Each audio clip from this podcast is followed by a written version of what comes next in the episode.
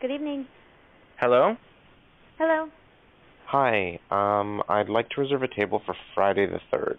Der junge Mann, der hier für Freitagabend einen Tisch reserviert, ist kein Mensch. Das ist eine Maschine. And your name? The first name is Daniel, that's D A N I E L. Er heißt auch nicht Daniel, sondern Google Duplex. Google stellt das System im Mai 2018 der Öffentlichkeit vor. In Technologieforen wird die Frage aufgeworfen, ob Google Duplex den sogenannten Turing-Test bestehen würde. So there was a lot of talk about this AI passing the Turing test. So for those of you that don't know, the Turing Did test. Google Assistant just pass the Turing test? the real person would have an exceedingly difficult time believing or understanding that the person they were speaking to was not a real person. Wüssten wir bei einem Anruf des Sprachassistenten, dass wir mit einer künstlich intelligenten Maschine sprechen? Oder würden wir glauben, wir unterhalten uns mit einem Menschen? it was it sounded human Yeah, it, it sounded and it seemed to act human, right? Okay, great. Thanks. We'll see you next Friday. Okay, thank you. Bye. Goodbye.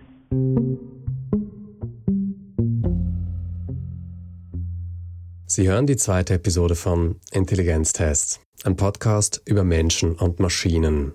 Ich bin Michael Bürgi. Herzlich willkommen. In dieser Episode geht es um Maschinen, die unsere Sprache sprechen, zum Beispiel Alexa von Amazon oder Siri von Apple. Siri is your intelligent assistant that helps you get things done just by asking. Alexa, what do you do? I can play music, answer questions, get the news and weather, create to do lists, and much more. Sprachassistenten beantworten Fragen, sagen uns, wie das Wetter wird oder suchen auf Wunsch ein passendes Restaurant in der Nachbarschaft. Find me a great Greek restaurant in Palo Alto. I found 14 Greek restaurants. Maschinen können Sprache auch übersetzen. Are you from Tokyo?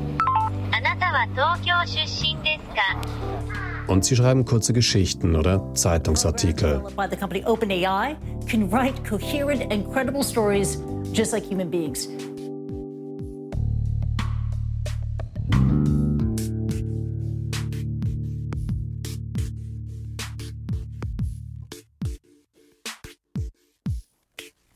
How much tape do you want? just a little bit. That's enough. Like that? yeah, that's perfect. Das ist Graham Moorhead. Er ist Physiker und Computerlinguist. Wir treffen uns zum Interview in seiner Einzimmerwohnung im Stadtzentrum von San Francisco. So, my name is Graham Moorhead. I'm originally from Boston, and I was first a physicist, but in my last year of studying physics as an undergrad, I took one AI course. Moorhead studierte in Boston Physik, als er das erste Mal mit dem Thema künstliche Intelligenz in Kontakt kam. Dabei interessierte ihn insbesondere die Frage, wie Maschinen menschliche Sprache verarbeiten können. I became in love pretty quickly with the language side of things, human languages. Ich möchte mich mit Moorhead darüber unterhalten, wie Computer uns verstehen können, wenn wir mit ihnen sprechen. Woher wissen sie, was sie auf unsere Fragen antworten sollen? Und natürlich interessiert mich, ob Google Duplex den Turing-Test tatsächlich bestanden hat. Zunächst aber will ich von ihm wissen, wie funktioniert so ein Sprachassistent überhaupt? First of all, the wake word is important. Wir müssen einem Sprachassistenten sagen, dass wir mit ihm sprechen wollen. Das tun wir mit einem sogenannten Wake Word oder Aktivierungswort. For Google, it's, you know, okay Google. For Siri, it's Siri. Oh, and it's starting to pick up. Während Moorhead mir erklärt, was ein Aktivierungswort ist, hört auch sein Telefon mit. Beim Stichwort Okay Google gibt das Telefon ein Zeichen. Es signalisiert, dass es jetzt aktiv zuhört und auf weitere Anweisungen wartet. That was my phone, the okay Google thing. Und warum müssen wir Sprachassistenten mit einem Aktivierungswort aufwecken?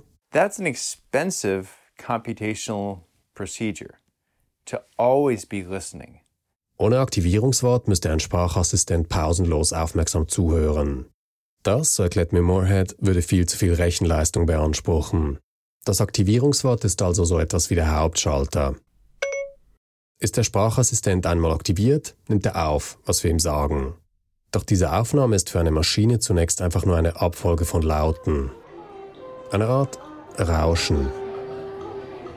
Ich stelle mir das so vor, wenn ich in Südostasien in einem Café sitzen würde. Ich höre Stimmen, könnte aber trotzdem nicht sagen, worüber hier gesprochen wird. Für eine Maschine hört sich Sprache ähnlich sinnlos an. Ich frage Graham Moorhead deshalb, wie kann ein Sprachassistent aus diesem Rauschen irgendwelche sinnvollen Informationen gewinnen? First of all, you have to decide if the bit of utterance you're listening to is actually speech or not. Als erstes muss die Maschine entscheiden, welche Geräusche tatsächlich gesprochene Sprache sind und was lediglich Hintergrundlärm ist. Once you do that correctly, then you'll get a snippet of sound, which is speech. Und was passiert, wenn die Maschine alle Nebengeräusche aussortiert hat? Now you have the problem turning this into text. This is the way Amazon and everyone's doing it right now. You go to text first. Moorhead sagt, dass die meisten Systeme gesprochene Sprache zunächst in geschriebenen Text umwandeln, bevor sie die Information weiterverarbeiten. Seine Erläuterungen, wie das genau funktioniert, sind allerdings sehr ausführlich. Hier der Versuch einer Zusammenfassung. Eine Maschine übersetzt ein Geräusch zunächst in Zahlen, zum Beispiel Frequenzen. Das sind diese wellenförmigen Linien, die wir in alten Science-Fiction-Filmen auf grünen, runden Bildschirmen sehen. Jede Frequenz entspricht einer Zahl. Dieser Ton hat eine Frequenz von 200 Hertz. Und das sind 2000 Hertz. Ein Wort oder ein Satz ist natürlich komplexer, sozusagen ein Gemisch aus ganz vielen Frequenzen. Moorhead erzählt mir, dass Victor Zhu, einer der Pioniere der maschinellen Spracherkennung, dass Victor Zhu solche Frequenzmuster lesen konnte. He would look at these, and apparently he was so experienced with this, he could read that. Er schaute die Frequenzmuster einer Sprachaufnahme an und wusste, was sie bedeuteten. He could look at the frequency output and tell you what the person was saying. Genau das muss auch eine Maschine tun. Sie muss das Durcheinander von verschiedenen Frequenzen in geschriebenen Text umwandeln. Das ist gar nicht so einfach. There is a lot of variance across people and accents and everything. Jeder Mensch hat eine etwas andere Stimme oder Aussprache und deshalb auch ein leicht anderes Frequenzgemisch. Das Wort Katze zum Beispiel klingt bei einem Kind Katze. heller als bei einer Frau Katze. oder einem Mann. Katze. Häufig sprechen wir auch nicht sehr deutlich. Wir verschlucken Buchstaben oder grenzen Wörter nicht klar voneinander ab. Sprache ist etwas sehr Ungenaues und das ist für Computer, die mit der Präzision mathematischer Regeln arbeiten, ein Problem. Die ersten Spracherkennungssysteme konnten deshalb nur eine kleine Zahl von Wörtern erkennen. I will now speak a few digits and commands to the machine to demonstrate its capabilities. Das war eine Demonstration der Shoebox von IBM aus dem Jahr 1962. Diese Maschine war ungefähr so groß wie eine Schuhschachtel. Sie konnte 16 gesprochene Wörter erkennen, Zahlen von 1 bis 9 und mathematische Anweisungen wie Plus oder Minus. Die Shoebox hatte nicht nur einen äußerst kleinen Wortschatz, sie war auch sehr langsam. Eight. Plus. Two. Three. Ein Grund, warum heutige Spracherkennungssysteme uns viel besser verstehen, ist Maschinenlernen. Der Trick dabei? Die Maschinen wollen es nicht allzu genau wissen. Sie schätzen nur ab, ob wir gerade dieses oder jenes Wort gesagt haben. Und das schafft die nötige Flexibilität im Umgang mit sprachlichen Ungenauigkeiten. Lernende Maschinen zur Erkennung von Sprache gibt es schon seit den 80er Jahren. A lot of the original techniques that were successful came out of maybe even the 1980s. Als nach der Jahrtausendwende die sogenannten neuronalen Netzwerke kamen, da wurde die maschinelle Spracherkennung aber immer genauer. When the neural systems started to take over, especially on Google phones, Android phones, everything became just a little more accurate, but it was a really important little bit more. It was a tipping point. Inzwischen versteht uns jedes Smartphone. Das liegt auch daran, dass moderne Spracherkennungssysteme mit immer mehr Übungsmaterial trainiert werden. It takes a lot of data and a lot of computational power to train it. But companies like Google, they have that. Jedes Mal, wenn wir mit einem Sprachassistenten sprechen, wird eine Tonaufnahme über das Internet an Amazon, Apple oder Google geschickt.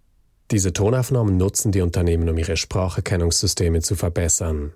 Vereinfacht gesagt, je breiter das Spektrum an Stimmen und Sprechweisen ist, mit denen ein System übt, desto größer ist die Wahrscheinlichkeit, dass ein Sprachassistent unterschiedliche Aussprachen oder Dialekte richtig interpretiert. Heutige Spracherkennungssysteme können deshalb relativ zuverlässig berechnen, dass sowohl das Signal Katze als auch das Signal Katze der Buchstabenfolge K A T Z E entspricht.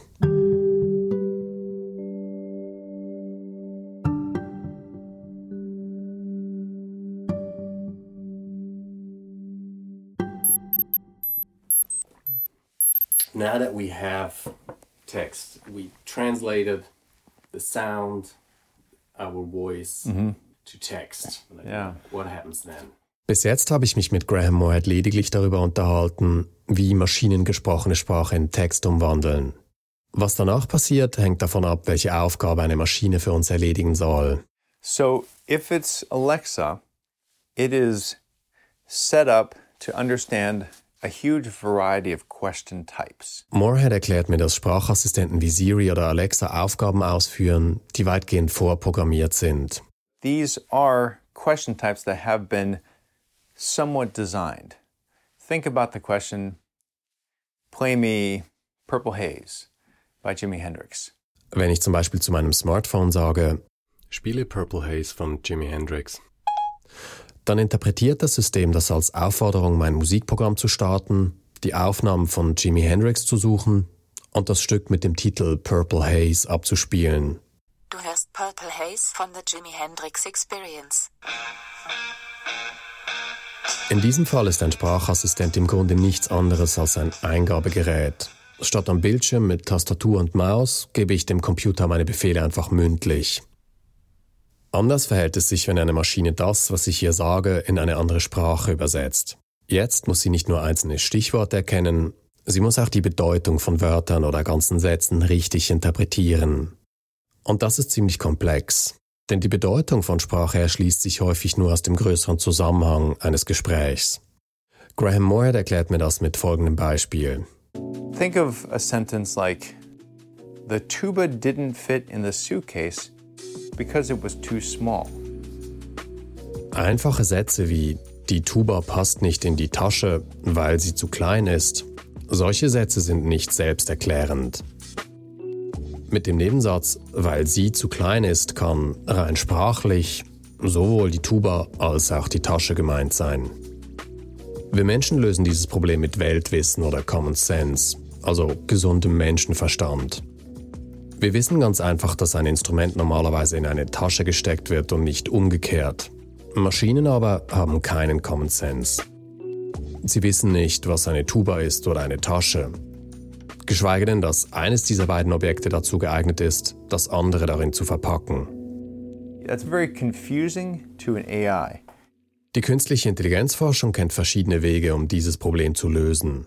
Computerwissenschaftler bauen große Datenbanken, in denen die Bedeutung von Wörtern beschrieben wird. Eine dieser Datenbanken heißt WordNet. Das ist eine Sammlung von inzwischen über 150.000 Wörtern. WordNet verknüpft jedes dieser Wörter mit anderen Wörtern, mit Begriffen, die eine ähnliche oder irgendwie verwandte Bedeutung haben. Solche Datenbanken zu programmieren ist aber sehr aufwendig. Heutige Sprachverarbeitungssysteme verfolgen deshalb meistens einen anderen Weg, um die Bedeutung von Wörtern zu interpretieren. Sie arbeiten mit Maschinenlernen. Übersetzungsprogramme zum Beispiel lernen mit Hilfe von Tausenden von Texten, die von Menschen geschrieben, übersetzt und ins Internet gestellt werden. Aus diesen Texten leiten sie sehr komplizierte mathematische Gesetzmäßigkeiten ab. Und damit können sie Wörter und Sätze in der einen Sprache den passenden Wörtern und Sätzen in einer anderen Sprache zuordnen. Oder anders gesagt, eine Maschine berechnet ganz einfach die Wahrscheinlichkeit, mit der sich der Nebensatz, weil sie zu klein ist, auf die Tasche und nicht auf die Tuba bezieht. Und das funktioniert mittlerweile sehr gut. The tuba didn't fit in the suitcase because it was too small. Google Translate hat kein Problem, diesen Satz richtig zu übersetzen. Die Tuba passte nicht in den Koffer, weil er zu klein war. Auch Google Duplex, der Sprachassistent, den wir am Anfang dieser Episode gehört haben, nutzt Maschinenlernen. Das System lernt mit Hilfe von zahlreichen Gesprächsaufnahmen von Menschen zu berechnen, wie es sich in einem Telefongespräch richtig verhalten soll.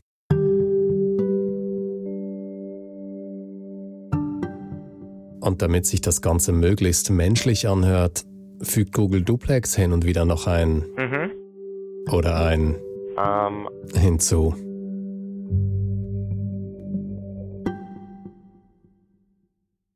Und wie ist das jetzt mit diesem Turing-Test? Können wir uns mit Google Duplex genauso gut unterhalten wie mit einem Menschen? This is a fun rabbit hole, but let's take it apart. The Turing test is a very limited scope thing. Der Turing-Test ist vermutlich der berühmteste Intelligenztest für Maschinen.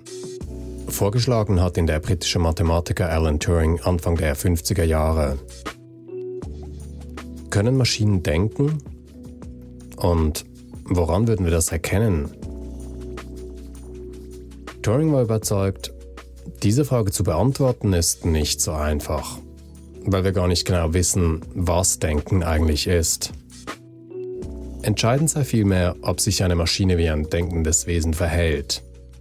Um diese Überlegung zu illustrieren, entwarf Turing ein Gedankenexperiment. You have two booths, and one is a computer, one's a person. They're hidden. You communicate just by text. Ein oder mehrere Befrager unterhalten sich mit einem Menschen und einer Maschine. Die Befragung findet anonym statt mit Bildschirm und Tastatur. Die Befrager sehen also nicht, mit wem sie sich unterhalten. Im Gespräch versuchen sie herauszufinden, welcher ihrer beiden Gesprächspartner die Maschine ist. Können sie das nicht, hat die Maschine den Test bestanden. You have to have the ambiguity of which is computer and which is human, or the question guessed wrong by enough of the human judges. Ob und unter welchen Bedingungen der Turing-Test tatsächlich etwas über die Intelligenz einer Maschine aussagt, darüber sind sich Philosophen und Computerwissenschaftlerinnen nicht einig. Unbestritten ist aber auch, Maschinen haben es bereits geschafft, Menschen über ihre wahre Identität zu täuschen. And we've actually already done this. A system a year, couple of years ago passed this by the computer pretending he was a Bulgarian exchange student and didn't have good English. Moorhead erwähnt den Chatbot Eugene Goostman. Das war ein Computerprogramm, das sich gegenüber einer Jury als 13-jähriger Austauschschüler aus Osteuropa ausgab. the computer program is called Eugene Gustman has passed the iconic Turing test. Ein Teil der Jurymitglieder war überzeugt, Goostman ist ein Mensch. Ausweichende Antworten interpretierten sie als das für einen Teenager typische Desinteresse an Erwachsenen. Und dass ein Schüler aus Osteuropa nicht perfekt Englisch sprach, das war auch nicht weiter erstaunlich. It mimicked the way a 13-year-old boy would mock somebody asking questions and therefore was, you know, fairly persuasive to some people. Ein anderes Beispiel ist ELIZA. Der Informatiker Joseph Weizenbaum schrieb dieses Computerprogramm schon Mitte der 60er Jahre. ELIZA simuliert einen Psychotherapeuten. Hier ein Auszug aus einem Gespräch, das der kanadische Künstler Stephen Cottingham 2011 mit ELIZA inszenierte. How do you do? Please state your problem. Um, I'm afraid I might be an inadequate artist. Is it because you were afraid you might be an inadequate artist that you came to me? Eliza arbeitete mit relativ einfachen Regeln und vorprogrammierten Fragen. Intelligent war das Programm nicht und es hatte auch kein Einfühlungsvermögen. Aber durch einfaches Wiederholen von Stichworten und Satzfragmenten erzeugte Eliza die Illusion von Interesse oder Anteilnahme. I feel very negative. You say you feel very negative? Studenten und Mitarbeiterinnen von Weizenbaum testeten Eliza. Viele von ihnen hatten den Eindruck, das Programm würde tatsächlich Verständnis für ihre Probleme aufbringen. Wir Menschen geben uns ganz offensichtlich gerne der Illusion hin, sprechende Maschinen seien uns irgendwie ähnlich. Fachleute nennen das den Eliza-Effekt. Und Maschinen sind inzwischen tatsächlich sehr gut darin, diese Illusion zu erzeugen. Das gilt für Sprachassistenten wie Siri oder Alexa und ganz besonders für Google Duplex. Aber wer schon einmal versucht hat, mit seinem Smartphone ein Gespräch zu führen, weiß, es braucht wenig, um einen Sprachassistenten kommunikativ aufs Glatteis zu führen. Alexa, say welcome home. Thanks. It's good to be home. No, Alexa, say welcome home to me. Sorry, I don't know that one. Das liegt vor allem daran, dass Maschinen mit Wörtern keine Vorstellungen oder Erfahrungen verbinden.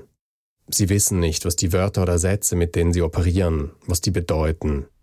Man könnte auch sagen, Maschinen sind inzwischen sehr gut darin, ein Gespräch zu simulieren. Sie haben aber keine Ahnung, worüber wir uns mit ihnen unterhalten. Hector Levesque, ein emeritierter Professor für Computerwissenschaften der University of Toronto, illustriert das mit einer einfachen Frage. Kann ein Krokodil einen Hindernislauf absolvieren? Wir Menschen haben keine Mühe, diese Frage zu beantworten. Wir wissen, was ein Hindernislauf ist und dass ein Krokodil sehr kurze Beine hat. Und wir schließen daraus, dass die Hürden in einem Hindernislauf zu hoch sind für dieses Tier. The intended thinking is this well, crocodiles have these little tiny short legs. They're great snapping, but they're not going to be great for jumping. The hedges are high, and so no, it's not going to work out. Eine Maschine, deren Erfahrung sich auf statistische Auswertung von Texten oder Tonaufnahmen aus dem Internet beschränkt, eine solche Maschine kann diese Frage nicht beantworten. Ganz einfach deshalb, weil im Internet nichts über Krokodile gesagt wird, die einen Hindernislauf absolvieren. Um solche Fragen richtig zu beantworten, braucht es ein Verständnis für die Welt und wie sie funktioniert. Oder eben Weltwissen, Common Sense. Und die Fähigkeit, aus diesem Wissen Schlüsse zu ziehen. Die Fähigkeit zu denken.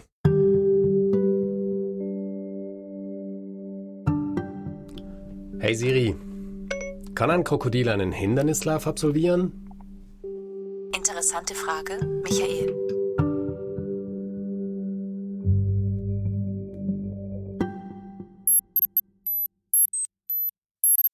I think that Levesque is right that in order to really get an actual understanding of the world, you do need to have a model of the things you're talking about.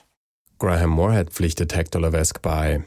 Um als einigermaßen vernünftige Gesprächspartner durchzugehen, müssten Maschinen eine Vorstellung von den Dingen haben, über die sie sprechen. Für eine gelungene Unterhaltung, so erklärt mir Moorhead, dafür braucht es aber noch mehr. You would also need a theory of mind. Theory of Mind ist ein Begriff aus der Psychologie.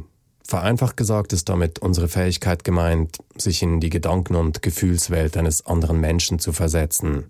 You can guess what other people are thinking, and you guess it probably pretty right enough of the time. Außerdem, Kommunikation zwischen Menschen ist mehr als ein bloßer Austausch von Informationen. Humans have multiple agendas whenever we talk. Wenn wir mit anderen Menschen sprechen, dann verfolgen wir meist mehrere Ziele gleichzeitig. Wir wollen natürlich etwas mitteilen oder etwas in Erfahrung bringen. Aber indem wir zum Beispiel Nachfragen stellen, zeigen wir auch Interesse oder sogar Zuneigung. Sprache, so sagt mir Moorhead, sei eine Art Oberfläche. Eine Oberfläche, hinter der sich die komplexe Innenwelt von uns Menschen verbirgt. This language thing is just on the surface. What's really going on is you have two humans that have complex inner worlds. Gefühle, Gedanken, Wünsche, Absichten oder Ängste. All das prägt unser Gesprächsverhalten und wie wir unsere Mitmenschen verstehen. Letztlich, so sagt Moorhead zum Schluss unseres Gesprächs, letztlich müsste es beim Turing-Test nicht darum gehen, wie gut eine Maschine ein Gespräch vortäuschen kann. Die eigentlich interessante Frage sei doch, ob Maschinen irgendwann über eine ähnlich komplexe Innenwelt verfügen werden, wie wir Menschen.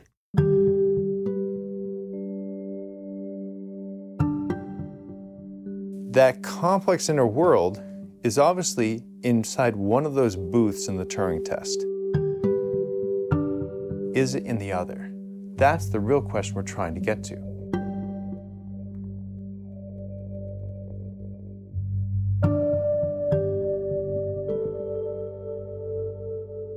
Mit Hilfe von Tausenden von Texten oder Tonaufnahmen lernen Maschinen Sprache zu übersetzen, Fragen zu beantworten oder sogar einfache Gespräche zu führen.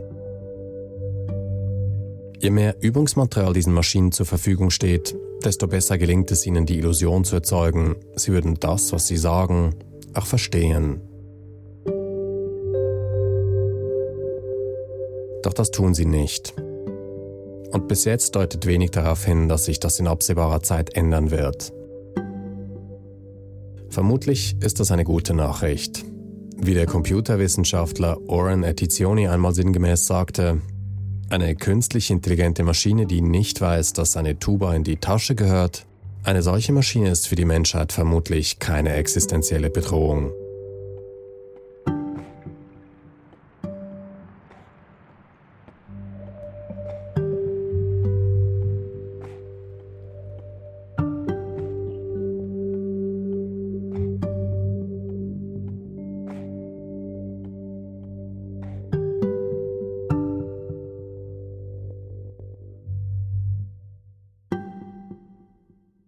Das war die zweite Episode von Intelligenztest, ein Podcast über Menschen und Maschinen.